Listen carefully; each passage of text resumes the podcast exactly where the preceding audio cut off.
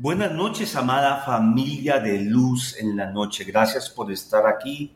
Seguimos con nuestra serie apasionante de la victoria de Cristo en la cruz para darle a nuestra mente libertad. Mirta, buenas noches. Buenas noches, familia. Hoy continuamos con la batalla silenciosa número 3. Y por cierto, compartamos este audio con personas que necesitan también tener salud mental y una victoria en sus pensamientos. Bueno, en nuestra última historia estuvimos hablando de María. Hoy atenderemos el otro lado, ¿sí? De la historia de Juan. Él ha tenido sin duda algunos aportes que contribuyen a esta situación, situación actual con María. Juan debería estar tomando su posición como cabeza de familia. Dios lo ha destinado a proveer liderazgo espiritual en su hogar. Juan, al igual que su esposa, también recibió a Jesús en su corazón. ¿Sabe por qué la Biblia se lo ha enseñado? ¿Cuál es el perfil de sus funciones y responsabilidades dentro de su familia? Pero el saberlo no ha sido el problema. No hace nada al respecto excepto sentirse derrotado, mostrarse retraído y refugiarse en actividades que no le demandan responsabilidad. Juan se está escondiendo de sus responsabilidades porque odia las confrontaciones. Prefiere adoptar una actitud pasiva pensando, por ejemplo, mejor dejo todo esto así. Si ella quiere hacer algo, que lo haga. Quizás se resuelva todo de esta manera. Obviamente, familia, por cierto, claro que lo que queremos decir cuando afirmamos que Juan debería asumir la posición de liderazgo que Dios le ha destinado en el hogar, no nos referimos, Mirta yo, a que él debería de presentarse como el Salvador o como el macho alfa, alardeando acerca de su autoridad. En Efesios 5:25 podemos leer así, los esposos deben amar a sus esposas así como Cristo amó a la iglesia y dio su vida por ella. Este texto bíblico nos enseña que el hombre debe amar a su esposa como Cristo ama a su iglesia. Esta es quizás una de las más importantes responsabilidades que Juan debe asumir. Él debe ser cariñoso, firme y sabio. Él debe asegurarle a María que aunque ella haya sido lastimada cuando era niña, al entregarse al Señor, ganará confianza en que no todos los hombres son como era su padre. Importantísimo. Juan debía estar haciendo varias cosas, pero lo mismo que María, lo mismo que le sucedió a María, que lo vimos en la historia del miércoles, él también tiene esquemas mentales, que por cierto le abren la puerta a nuestro enemigo para mantenerlo cautivo. También hay ahí una batalla en pleno fragor en la mente de Juan, al igual que con su esposa, de él también abusaron verbalmente en su niñez.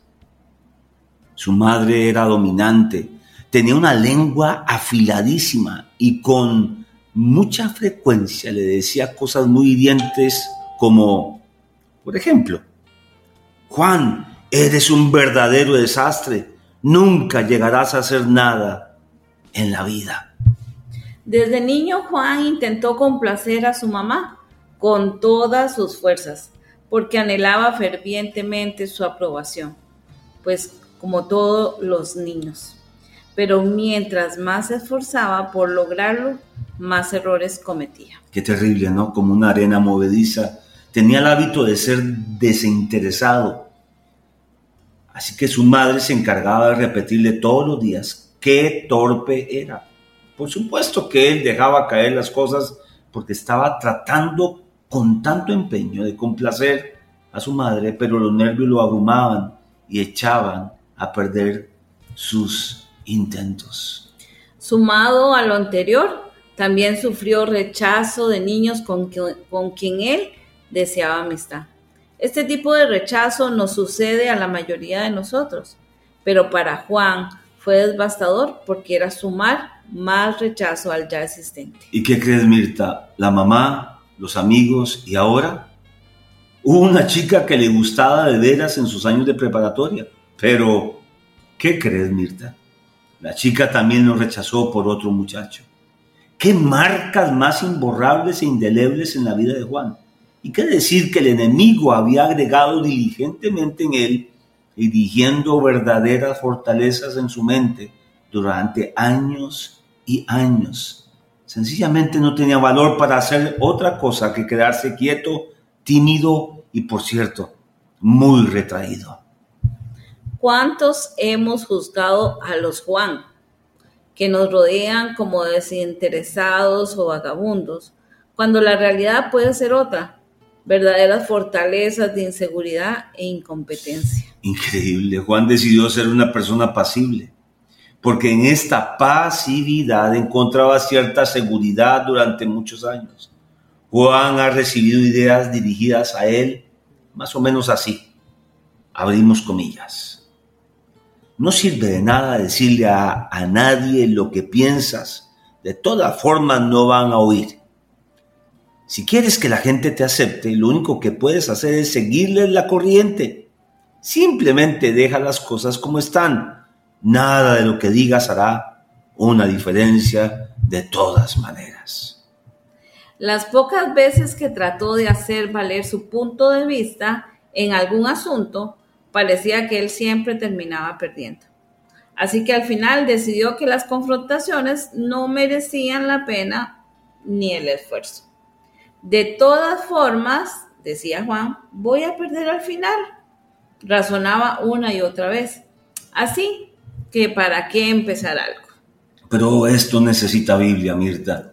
En Lucas capítulo 4 dice, el Espíritu de Dios está sobre la vida de Juan y de María y sobre todos los que escuchan este audio, porque me eligió y me envió para dar buenas noticias a los pobres, para anunciar libertad a los prisioneros los que, por ejemplo, tienen hoy día la mente prisionera de esquemas, de pensamientos de derrota, etc., para anunciar libertad a los que están así, para devolverle la vista a los ciegos, para rescatar a los que son maltratados y para anunciar a todos que este es el tiempo que Dios eligió para darnos salvación.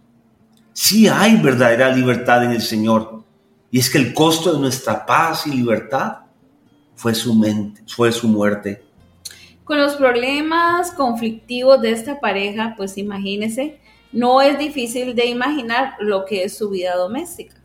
Ya había mucho conflicto allí. El conflicto no siempre es de una guerra abierta. Y muchas veces el conflicto es una corriente de aguas impetuosas, pero... Subterráneas. Todos saben que está ahí, pero nadie la enfrenta. La atmósfera en este hogar, el de María y de Juan, es terrible está llena de tensión y nuestro adversario, ¿qué creen? ¿Está feliz? Ahora la pregunta es, ¿qué pasará con Juan y María? ¿Qué pasará con sus hijos? ¿Lograrán vencer? Recordemos que son cristianos y el poder que levantó a Jesús de los muertos es suficiente como para restaurarles. Además, lo, lo contrario sería una gran derrota espiritual. En Juan capítulo 8 dice, Si ustedes obedecen mis enseñanzas, serán verdaderamente mis discípulos y conocerán la verdad y la verdad los hará libres. ¿Qué tal si lo repetimos?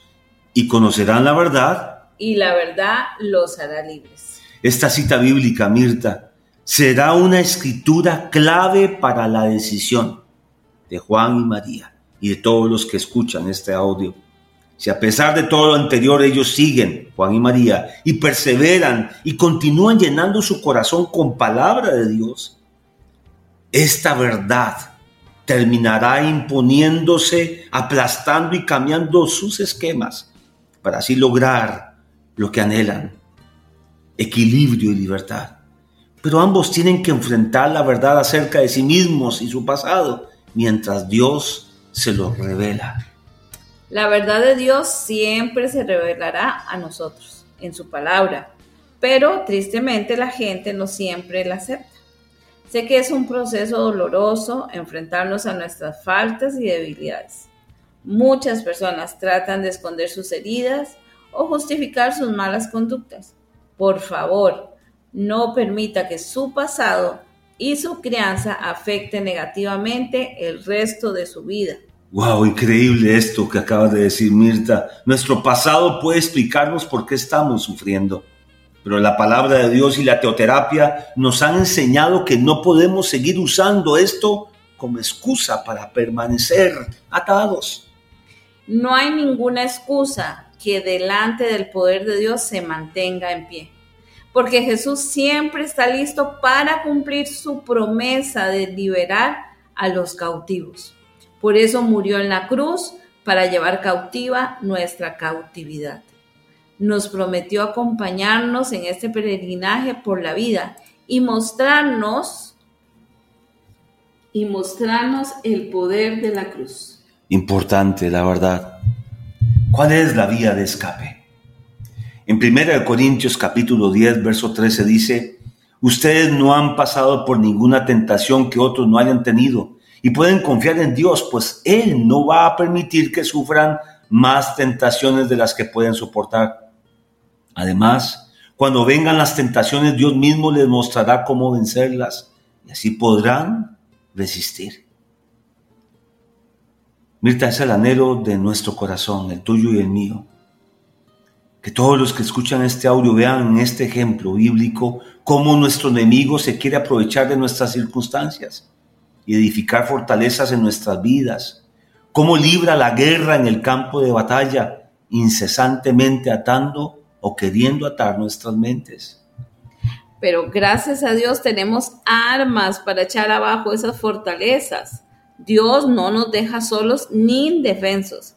En la cita bíblica anterior, Dios nos promete que no permitirá que seamos tentados más allá de lo que podamos soportar, sino que con cada situación también proporcionará una vía de escape que nos llevará a la libertad. Una vía de escape. Cualquiera de nosotros pudiera ser como este matrimonio.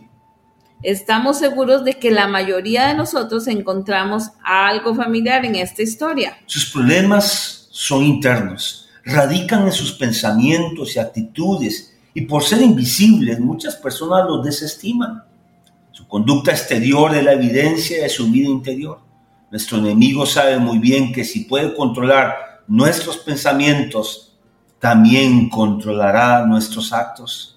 Si hoy el Espíritu Santo te está hablando y te has dado cuenta de que tienes fortalezas, que te impiden actuar como Dios espera de ti, quiero alentarte con que juntos digamos, Dios está de nuestro lado.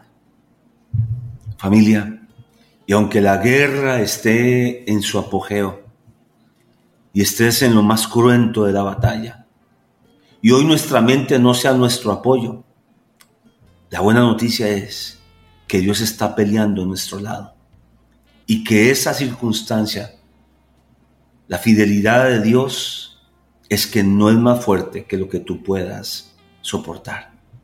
Espíritu Santo, y quiero pedirte que todos los que escuchan este audio puedan meditar acerca de lo que han oído y juntos ahí desde su auto, su casa, su oficina, podamos orar y decirte, Señor, que estas palabras que colocas en nuestro corazón nos inquieten hoy a proclamar libertad, una libertad que tú lograste en la cruz, que no me es ajena, que debo abrazar, creer y meter en mi mente y en mi corazón y comenzar a posicionarme en el lugar que tú tienes para mí.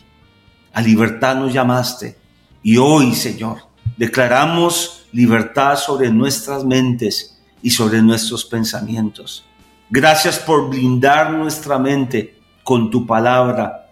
Y gracias, Señor, por echar fuera todo pensamiento de derrota, todo pensamiento tóxico que no es parte de lo que tú tienes para nuestras vidas. En Cristo Jesús, que así sea. Dios le bendiga, familia. Chao, chao.